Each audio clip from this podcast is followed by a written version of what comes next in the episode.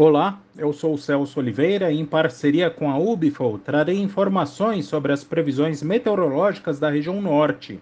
Hoje é dia 1 de março de 2022 e boa parte da região passa uma condição de pancadas de chuva durante a tarde. O acumulado oscila em torno dos 15 a 30 milímetros em Tocantins e passa dos 30 milímetros até o próximo sábado no estado de Rondônia. Posteriormente, né, entre os dias 6 e 10 de março, ou seja, entre o domingo e a quinta-feira da semana que vem, o acumulado aumenta bastante em Rondônia e algumas áreas do sul do estado recebem mais de 100 milímetros em apenas cinco dias.